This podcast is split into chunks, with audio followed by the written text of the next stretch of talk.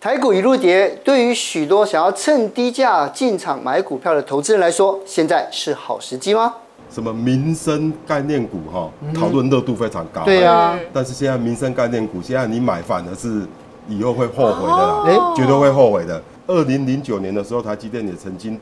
跌到五十几块、嗯三十几块，但是现在即使说台积电现在还是四百块啊，但是我觉得四百块的台积电比零九年的五十几块的台积电还便宜。今天邀请到存股达人谢富旭以及艺人李毅来告诉大家新手存股策略，在加码告诉你哪些股票越跌越要买，一起来看看吧。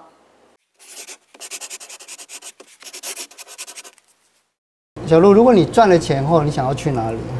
现在吗？，对啊，日本 嘛，就日本哦，嗯你的梦那么小哦、嗯，但是待很久这啊样，待很久这样， 15年待个十五年这 样是不是？哦，十五年这样哦，因为今天呢，我们找到一个异想天开的，哎呦哦，对啊，听说他投资股票很厉害哦哎，呦对啊，所以今天还有投资代表作哦，哎呦，有代表作列出来了不对啊错不错不错。这一些代表作就是你当时买了，然后就纯股吗？还是你有买进卖出的？呃，三星我是存股，然后红海的话呢，我有放一些存，然后一些是买进卖出，买进卖出。哦，对，因为我后来就是到比较中后期之后，我就会把钱分成短期操作跟长期操作。长期操作的话，我就会直接固定放在存股的那一区。然后短期的话，就是让它就是哎、有一些好像短期可以做一些进出的，然后我是就是这笔钱我就是拿去玩短期，分开操作是分开对的。可是你这样的情况之下，你年平均年获利有多少？呃，平均年获利平均的话，应该大概有个快二十左右。富旭哥，你看这样子的投资的方式是好的吗？哇，这个很棒啊！假如它这个二十年，哎持续的都能够年均报酬率二十八，那真的是可以当基金经理人啊啊的。哎呦，哦，对啊，最近很多人都在想说，下一个股票哎是的是选择到底是应该抗跌，还是反方向去操作，选一个超跌的股票？哎是是这样子其实后市可能也看涨。对那你会怎么建议像这样子的当问然题？是要选超跌的啊。超跌，对对，为什么哎？？因为现在大家你知道吗？现在的股市的讨论哈，什么民生概念股哈，讨论热度非常高。嗯对啊，但是现在民生概念股，现在你买反而是以后会后悔的啦，哦绝对会后悔的。因为现在民生概念股抗跌，甚至不跌反涨，嗯它的本益比反而非常高啊，统一啦。啊，或是你讲说垃圾处理的昆鼎啊，嗯哦，统一超啊，全家啊，对本益比二十几倍，殖利率只有三点多，嗯但是那个美国公债殖利率就四点多了，嗯大盘本益比现在才十倍，嗯啊，所以你干嘛现在买？哦所以在之大前跌哦没有买，现在就不能买了，对现不在当对？然不能买，哎，现在你不，你反而要买超跌的，哎，啊，比如说国泰金，呃，超跌，大家想说啊，但是国泰金大家都看衰，不是从吗六？十几出来 跌到最最低的跌到三十几啦，啊，那是大家想说啊，国泰金明年可能配不出股息，嘿，配不出股息有什么关系，嘿？股票想会涨就好了吗？啊对，这是一点，哎，好、你现在买它可能资本利得比较大。那第二点，你想想看国泰金，你讲翻开二十年的历史，嘿，它的确会有一两年配股息配很少，嗯，哦哦，哦，因为可能二零零八年那一次我记得是配很少，但是大部分都表现非常的好，是配息都还都有成长。稳定，嗯，所以现在呢，因为资本市场大跌的关系，它这样股价跌，这就好像说哈，你有一个孩子啊，哈啊，平常都考试前三功名，课都很好，嗯但是就是有一次他拉肚子哎， 哦考不好嗯变成十名以外较，你也要把他毒打一顿，赶出家门啊吗因？为比较啊怕是刚好是学测，哎大考有没有人？生就毁了。不会 啦，因为现在考试都有两次机会了哦啊，有个面试的，有个学测的嘛啊对对啊，所以你你不会把你的孩子赶出家门嘛嗯啊啊，像国外金可能呃明年配息不好，但是他后年你现在买他可哎。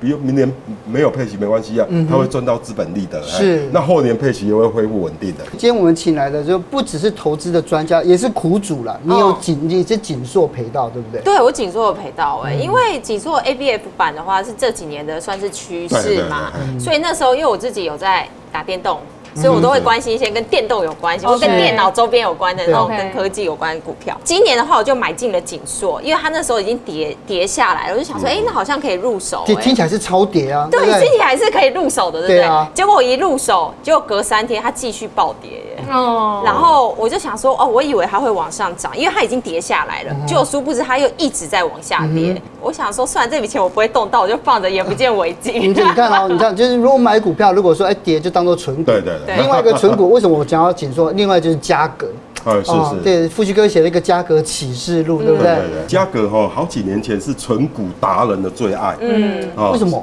哦，因为嘉格它是食品股嘛，对它就这样子我们讲民生概念股。对对对哦，而且它的产品能见度很很高。嗯。哦，什么天地合补啦，什么丝路饮哦啊，一大堆嘿。那时候它就是纯股达人在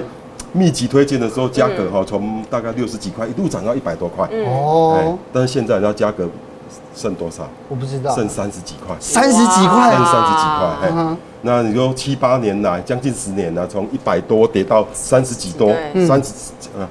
你知道吗？存了十年，你知道吗？好像一场好像空一场一场梦一样，对呃什么都没有啊，它嗯配息也不也有好配息，嘿啊，它其实获利也很稳定，嗯，哦，获利其实现在的获利跟十年前的获利还有成长哦，哦，但是为什么股价跌这么凶？嘿对呀，啊为什么？因为它一直配股票股利，哦，配股票股利，公司我赚钱之后，它不一定要配现金，它为了要省省现金股利，嘿，嗯多留一点现金，它可以配股票股利啊，盈余转增资，嘿，是哦，问题是说食品股是一个非常成熟的产业，它不太会成长。啊，你股本这样一直膨胀，那十年来它膨胀了快三倍了，就股被本稀释掉了，啊嗯会被对不对稀释，那市场很讨厌这样的股票。哦，你其实它的获利的总额啊，总金额其实是有微幅成长的是稳的嗯，但是 EPS 从五块钱哦，四块钱、三块钱、两块钱，然后一直掉下去，嘿，啊太多人分享，对，原投资人还有那个法人非常不喜欢这样的股票，所以导致它的本益比哈、打很多折，哎、哦本益比下修，嗯，哎，所以你看一百多块跌到剩三十几块，所以我们投资民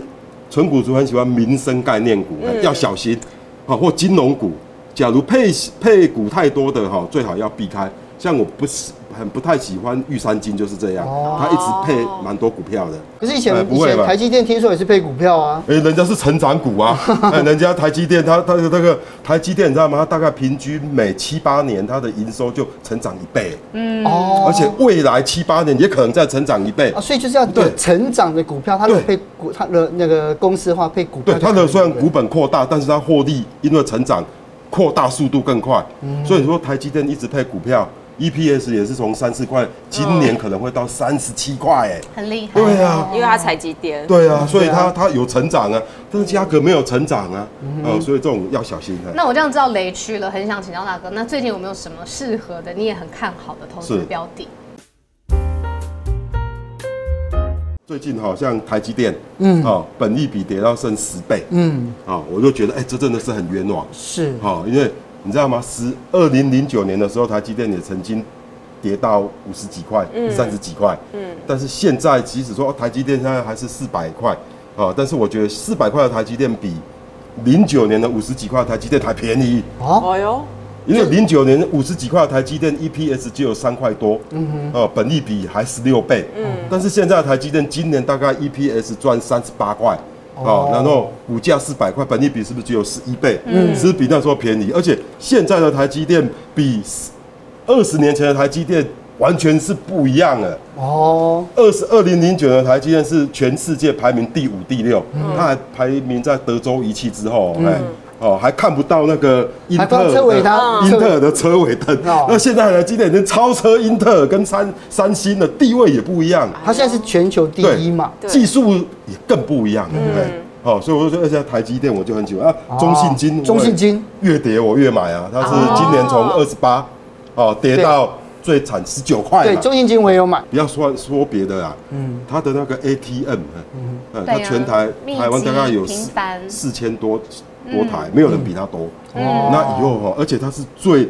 最敢砸钱做数位转型的银行，嗯哦。所以以后哈，我们讲的那个实体分行关了之后哈，它可能那个 ATM 就会变成一个小分行，你知道吗？所以它的数位功能数方在面数位经济的金融竞争力，它会应该是还很大还还不错，而且它还的获利会被放大，对不对？哎因为人少人事支出嘛，对不哎对？对啊，未对啊来，这的这也情是一况个对嗯对啊。远好东像新呢远东新主要是说它这个哇，它这个保特瓶回收哈。哦他做把保特瓶把保特瓶变成黄金呢。嗯，哦，这个很厉害，哎环保的哎，对对，嗯那个它现在是全世界它第二大的保特瓶回收，然后做成衣服，做成鞋子。嗯你知道吗？保特瓶回收一只啊，大概不到五毛钱。嗯，废保特瓶可以做一件衣服，嘿，啊那一件衣服要要卖你两千块，嘿，你说好不好赚？成本很低哎暴利对，呢好不好？暴利，卖公然暴利啊，蛮好赚的啦，很好很好的利润啊 对对，哦，类类似像还有像这种元大台湾高息低坡，哦 E 还有永丰的，像这档永丰的 ETF 那个优选入席，哎、我蛮喜欢这档的，嗯因为它就是在民生的那个那个。呃，公司哈嗯啊，毕竟没有它布局，它比较专注在这方面。哎嗯是哎，我都觉得哎，这个都是你越跌可以越越买的哦呃 ETF 或股票。可是你像像我主持下班经济学之后啊，我就常常就是我会看那个，就是每天早上看股市。是是可是看股市的时候，就是你看它不是从就是从前面一直波波波波波波，后面是就是 ETF 嘛，对不 E 对？对对对 ETF 几乎没有人买卖，因为今年实在跌太重，其嗯是实平均起来跌了百分之二十五。对，所以我发现有一些 ETF 不能买，到底我们要避开哪一些呢？哦，ETF 不能买，尤其是哈、去年哈、你知道吗？最热的是什么电动车 E ETF？对啊好、哦我们就不讲名字啊。对啊还有什么？你这样已经一枪打死很多人。哎，关关键半导体 ETF 哈、哎呦或者什么五 G 通信时代，或是未来通哦那信个从时代。前年就开始讲，哎对对对，不前年呐、还有去年都非常的热好嗯热啊。那什么样的 E ETF 不能买？这就告诉我们了，嗯主题性的基那个 ETF 刚推出的时候不能买，哦你知道吗？像你一样都喜欢看趋势，嗯对我就劝大家不要看趋势投资啊。哎，好，你死为什么要打主题脸？性的，不对不是对？不是打打你脸，是因为你讲一般的投资人呢、啊就是散户，看到所谓的趋势投资的时候，哈，都已经是在很末端了。哦而当这个趋势被包装成 ETF 的时候，那是更末端了，你知道可是他认为吗他？看得很就是前面最呢最高点了，就是套到最高点的意思啊。所以趋势要所以要看被前面一对点。对，可不是是我。们我们都自己认为看在趋势的前面啊，不是你想想看嘛，你前几年五 G 趋势，你买稳茂，现在的下涨是怎哦样？啊，去年半导体，哎，你讲说买在买在什么一千，所以呃那不个一能千多块买联已发经科被，包装好的这已经趋势型的产品，除非它大跌下来，哦，除除非非它它大跌。崩盘下来，嗯嘿，哎，那就像像现在像有一家叫做中信关键半导体 ETF，它从十五块哦发行价，嘿啊，跌到最低九块多，哎，九块多我就开始买，哦因为我觉得半导体修正过头了。哦，但是未来十年它还是有成长潜力。是哎，像这种，哎，就就可以。我觉得夫君啊更勇敢，现在大家都在减资，对不对哎？裁员你还这时候买，这很厉害了， 对啊不对？那另外问一个美债呢？因为我看到这些，嗯，是会不会你有美债也是推荐的，值得对好好的来选的标的？美债今年真的也是非常特殊的一年了、我也买很少看到债券一年跌三四十。啊，然后对啊，全部都套了，对啊，哎全部都怎么一套。回事呢？那你那个应该是回不去了。啊，哎，呃如呃不好意思讲讲要这不要个帮你换一下？我想换 酒，哦，像回不去了很多什么美债 ETF 都是从四五十块，对哦，跌到二三十块，嗯哼，啊，很多人问我说会不会回到四五十块，我说比较难，嗯除非美国的利率又又降到一趴以下，哦，为什么会当时会涨这么多？就是因为利率非常的低嘛，嗯那时候美国利率只有零点二五，就是零利率，对啊那公债制利率只有零点六，哦，哦，最低的时候是你知道吗？那就是泡沫啊！你公债殖利率零点六有什么好投资的？通膨就两趴了，当时通膨没那么严重。嗯对，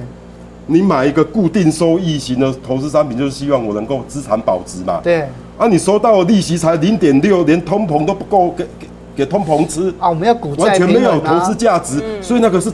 一个泡沫的一个投资，嘿，嗯所以当然就是会做大幅的修正，但是修正下又变成有投资价值了，哎，因为它的殖利率现在又不哎、公司债更高了，美债二十年大概有三点多了啦，嘿，那有些也有四点多，是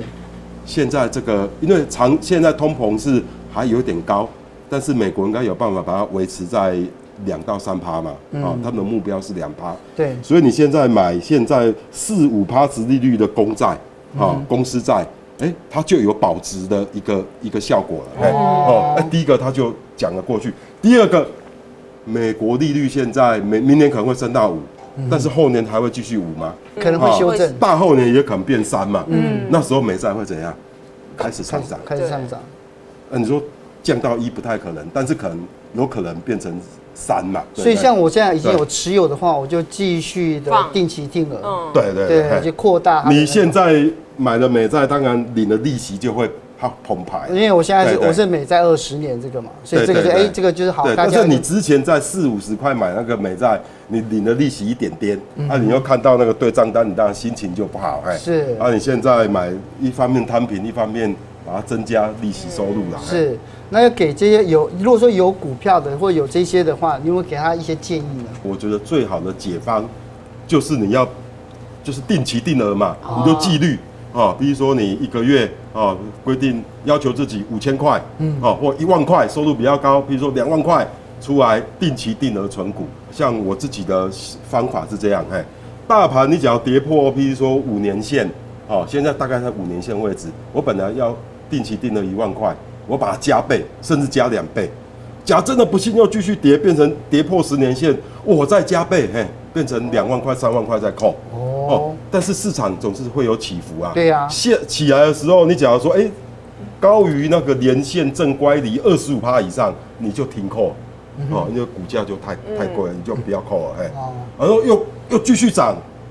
正乖离二十五趴年线以上，嗯你就要减嘛，哦，等待下一次下来的时候，你再你再加，用这个透过所谓的那个所谓的定期定额存股，我觉得这是最棒的方法。最棒的方法，嗯对对对嗯哈、最近我就发现哈、那个永丰金证券推出一个封存股的专是案，啊、那个我觉得这个哎、这个对很多年轻存股族是个福音呐、嗯怎么讲呢？啊嘿，第一个它这个扣款的时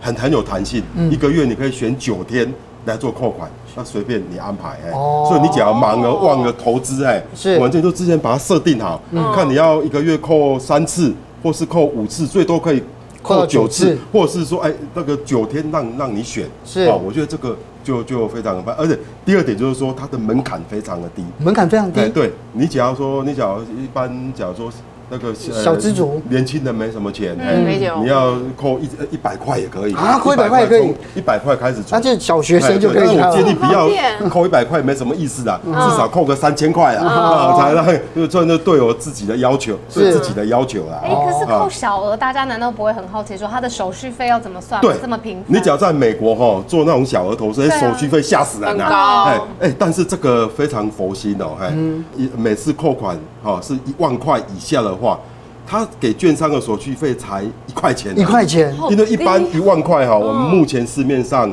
的手续费大概是十三到十五块之间，哦它只有一万块。那只要超过一万呢？超过一万啊，扣款一万到一百万之间100万哦，手续费一折，哎哎，对对，也非常的实惠。哦哦，那这样子的话，就是看一下，像我觉得你现在就可以想想，就那个紧缩就把赶快处理掉，然后拿去做定期定额投资。 它。对呀、你看现在你现在开始做这件事情的话，马上你看又欧洲的旅费又有了，慢慢真存，慢的慢存。耶，对对不不对对？那我一定不会只存就是一百块，对啊，好啦，对对啊，那来陆一真那个，我们再一起加油了，好不好好？对啊对啊对，出对啊国对啊出对啊国，邮寄拍起来。谢谢。